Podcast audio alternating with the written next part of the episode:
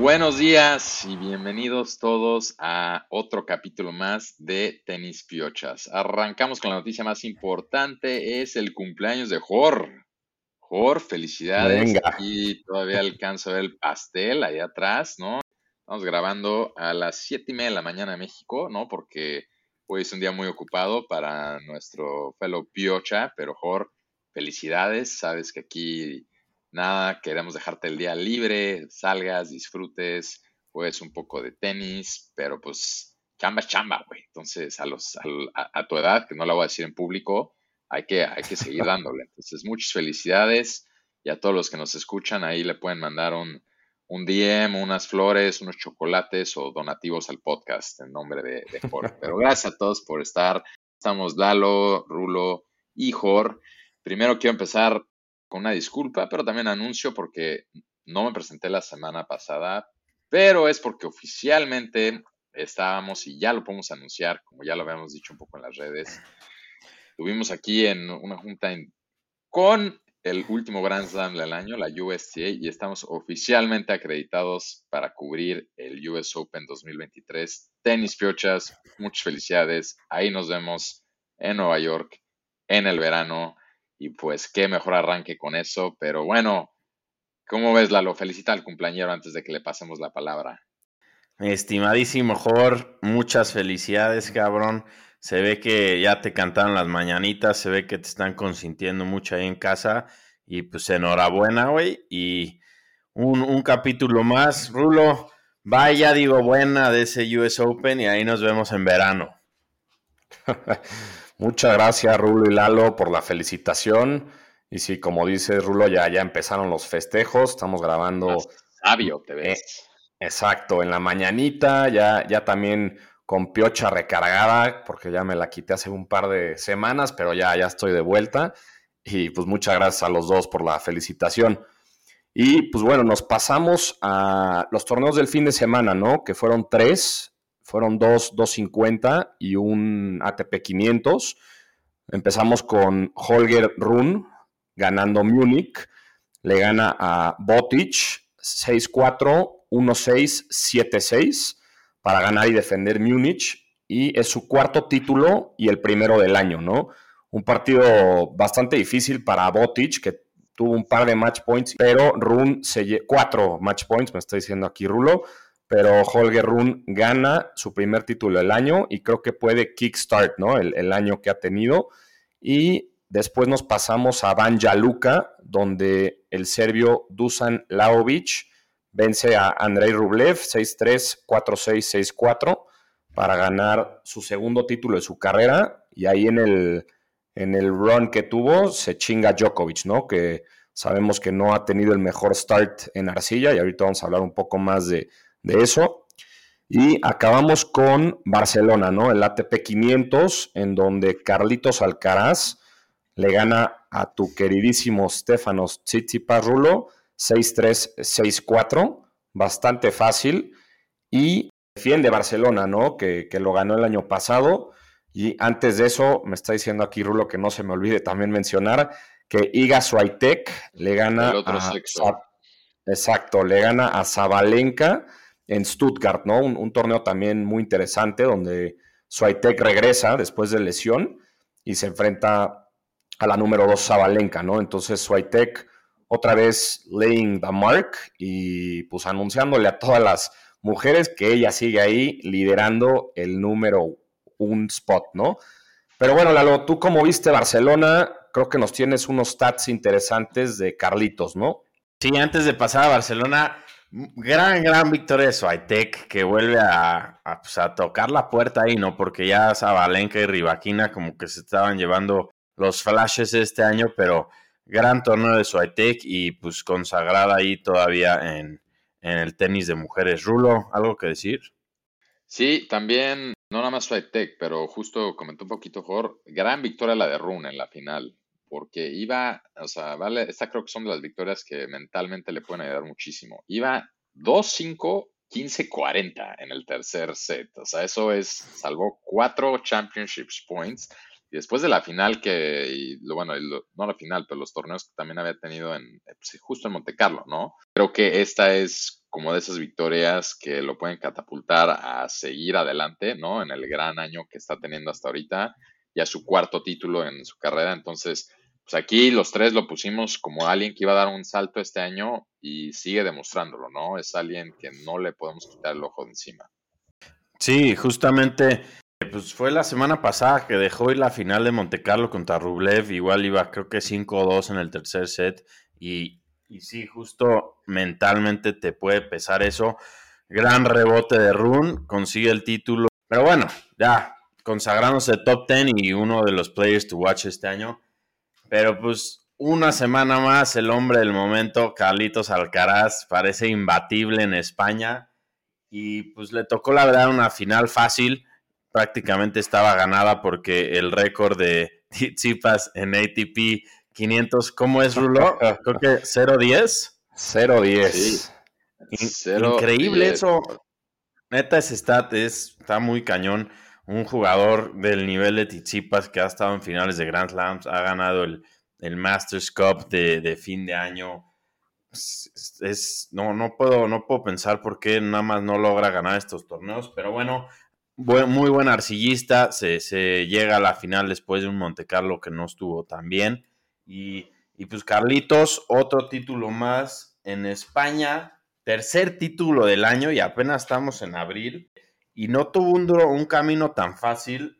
Tuvo que ganarle a Bautista Gut, tuvo que ganarle a Davidovich Fokina y a Tizipas. Entonces, muy buen comienzo de, de Alcaraz. No perdió ningún set en todo el torneo.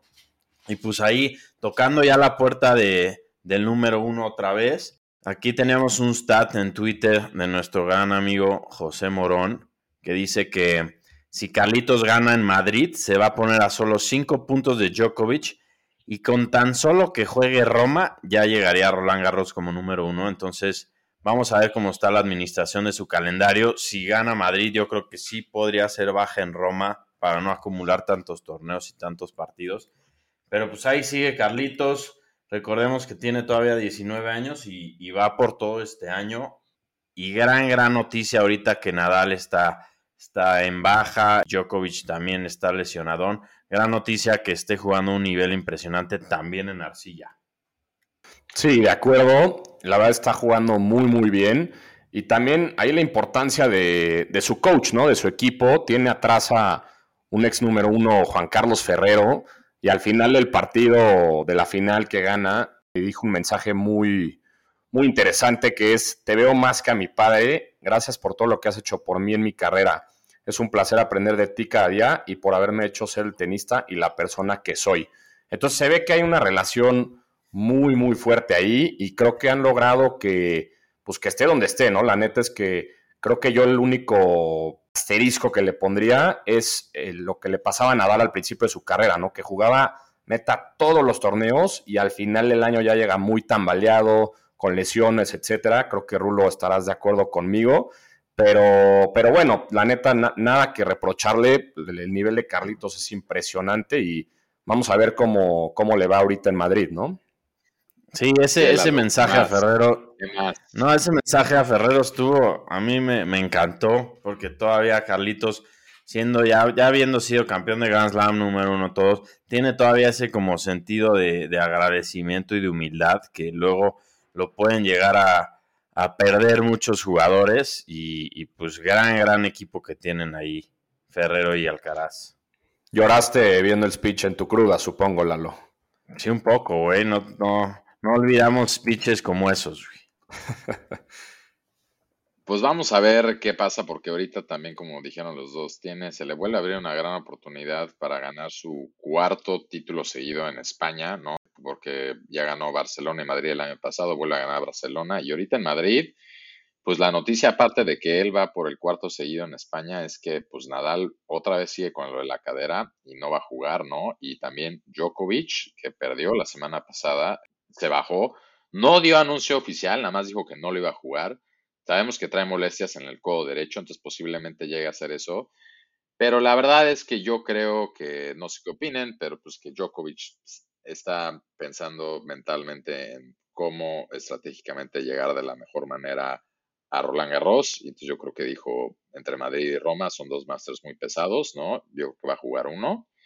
Y de ahí, pues podemos hablar un poquito de lo que va a ser el eh, Madrid, ¿no? Porque queda un draw, no sé si ya lo vieron, pero bastante, en algunos sentidos flojo, pero en algunos sentidos interesantes. No sé ustedes, pero yo tengo un par de puntos de algunas oportunidades que veo para ciertos jugadores, ¿no? sí, pues, pues hay que empezar a desmenuzar el draw, Si quieres, empieza tú, güey, que ya lo estudiaste un poquito más.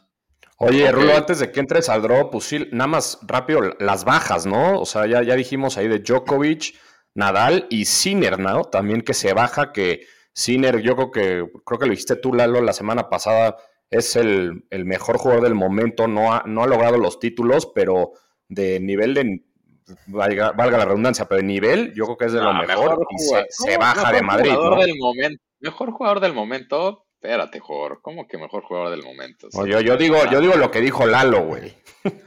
No, no, no me acuerdo de haber dicho eso teniendo Alcaraz, pero sí es de los mejores y sí es de los que ha acumulado más partidos en el año, sin duda ha estado ahí, creo que en casi todas las semifinales y, y también es un muy buen arcillista, yo creo que se quiere cuidar para Roland Garros. Sí, pero vale, Rulo, a meternos al draw. A meternos al draw. Bueno, a ver, el draw, mi comentario general es que por estas bajas que acaban de decir ustedes, ¿no? Chiner, Nadal, Djokovic, a, lo que acaba pasando es que la parte de abajo del draw queda mucho más abierta, ¿no? Y queda mucho más abierta en el sentido de que nombres que suenen, que van por abajo, está Félix, Tiafoe, Tommy Paul, Tsitsipas, y por el otro cuarto todavía más abajo, Fritz, Nori, Dimanur y Medvedev. Mi primer comentario es que aquí yo veo una gran oportunidad para que Medvedev no lo gane, pero acumule puntos. No sé si algún alguien que nos escuche nos pueda, ustedes tengan ahí a la mano cómo le fue a Medvedev el año pasado, pero yo aquí lo veo que tiene una oportunidad de por lo menos llegar a octavos de final. Entonces va a seguir acumulando puntos. Entonces le veo oportunidad a él. Digo, ya se, en cuartos ya se cruzaría posiblemente con Fritz. Y el otro que veo de esa parte del, del draw de abajo es que, pues, Chichipas, digo, no una final, otra final lamentable, sí en Barcelona, pero se le vuelvan a acomodar las piezas para que yo creo, lo veo pudiendo llegar fácil a la, a la semifinal, ¿no? O sea, si no Se le vuelven a acomodar las cosas para que pierda tempranamente. ¿Se le van a acomodar las cosas? No, para que más bien pierda, pero una final, porque de verdad, esa, esa, esa mitad del draw, no sé, Lalos, tú ves entre esos que te dije, quién le pueda ganar, ¿no? O sea, porque la verdad es que una cosa es ya jugar contra Alcaraz, pero lo que es jugar contra Shelton, Tiafoe, Félix, Chapo, Medvedev Fritz, yo creo que les debe, les debe de ganar. Entonces, eso por abajo, y pues les dejo a ustedes platicar de cómo va por arriba, ¿no? Porque por arriba sí va mucho más cargado. Sí, por arriba va bastante cargado. De hecho, Alcaraz y Zverev podrían enfrentarse en, cuartos de final. Entonces, ahí también está Dimitrov en ese cuarto, está Sebastián Cora, que no ha hecho mucho. Sí, en octavos, perdón. Entonces, ese ya sería un matchup muy temprano y muy bueno. Zverev viene todavía tratando de recuperar nivel, queriendo pues, acumular victorias para, para seguir avanzando pero también están ahí Kachanov, está Bautista Gut y está Rublev. Entonces, podría ser en cuartos de final ahora sí un, un Alcaraz Rublev, que Rublev viene a ganar Monte Carlo. Y más abajo, pues tranquilo también con, con Ruth, que no ha hecho mucho. Está también por ahí Musetti, que jugó un muy buen Monte Carlo. Y, y Run, ¿no? Que yo creo que Run va a seguir ahí fuerte. Entonces podríamos ver una semi de Alcaraz Run, que creo que sería buenísimo porque pues, son los que mejor nivel traen. Sí, de acuerdo, la neta está. Yo, yo les comenté un poquito fuera del aire que pues, lo, veo, lo veo un poco extraño el draw. O sea, la neta, el draw sin Nadal, Djokovic y Sinner, creo que sí son bajas muy importantes y, no, no quitaron un lado eso. También, o sea, mencionar ahí perdón, lo de Casper Ruth, ¿no? Que pues, en papel tiene un draw fácil, pero la neta, como está jugando, se le puede complicar quien sea, ¿no? O sea, lo que yo creo que se enfrentaría ya a Musetti en, octavos, que trae buen nivel ahorita en arcilla, También de su lado pues, está Carreño Busta, que también es peligroso ahí en, hometown. Entonces, vamos a ver qué pasa, pero, pero creo que lo que dice Rulo es muy interesante. O sea, Medvedev tiene que aprovecharse del draw fácil que le tocó y también fuera del aire y ahí en el grupo de WhatsApp comentábamos que yo creo que Medvedev es mejor en arcilla de lo que él piensa, ¿no? Y creo que es un jugador bastante peligroso y si te toca en un buen día, te, te chinga fácil, ¿no? Entonces, vamos a ver qué pasa, pero pero bueno, va a ser un buen torneo y, pues no sé si quieran dar sus, pronósticos, que, ya sé que no, últimamente andamos medio flojones con nuestros pronósticos, la gente nos dice que no va a apostar ya con los pronósticos que damos, pero los tenemos que dar, ¿no? Sí, pues sin duda. Los tenemos que dar y andaremos flojos, pero algunos estamos más constantes que otros, ¿no? Sí, sí, de eh, acuerdo. Sí, sí o no, ¿Para qué le preguntamos a Lalo si ya sabemos a quién va a dar de aquí a que se lastime? ¿Quién, va, quién lo va a ganar, Lalo? Yo digo, obviamente, a ver, es que está un poco injusto porque Alcaraz gana prácticamente todo, pero yo digo entonces, seguramente todos creemos que Alcaraz y hay que dar uno aparte de Alcaraz. Entonces, yo voy a decir Alcaraz y me gusta que Run toque la puerta ya fuertemente en Arcilla ganando un Masters. Me gusta eso porque yo quiero dar una predicción un poco diferente que va a ser que Alcaraz no llega a la final.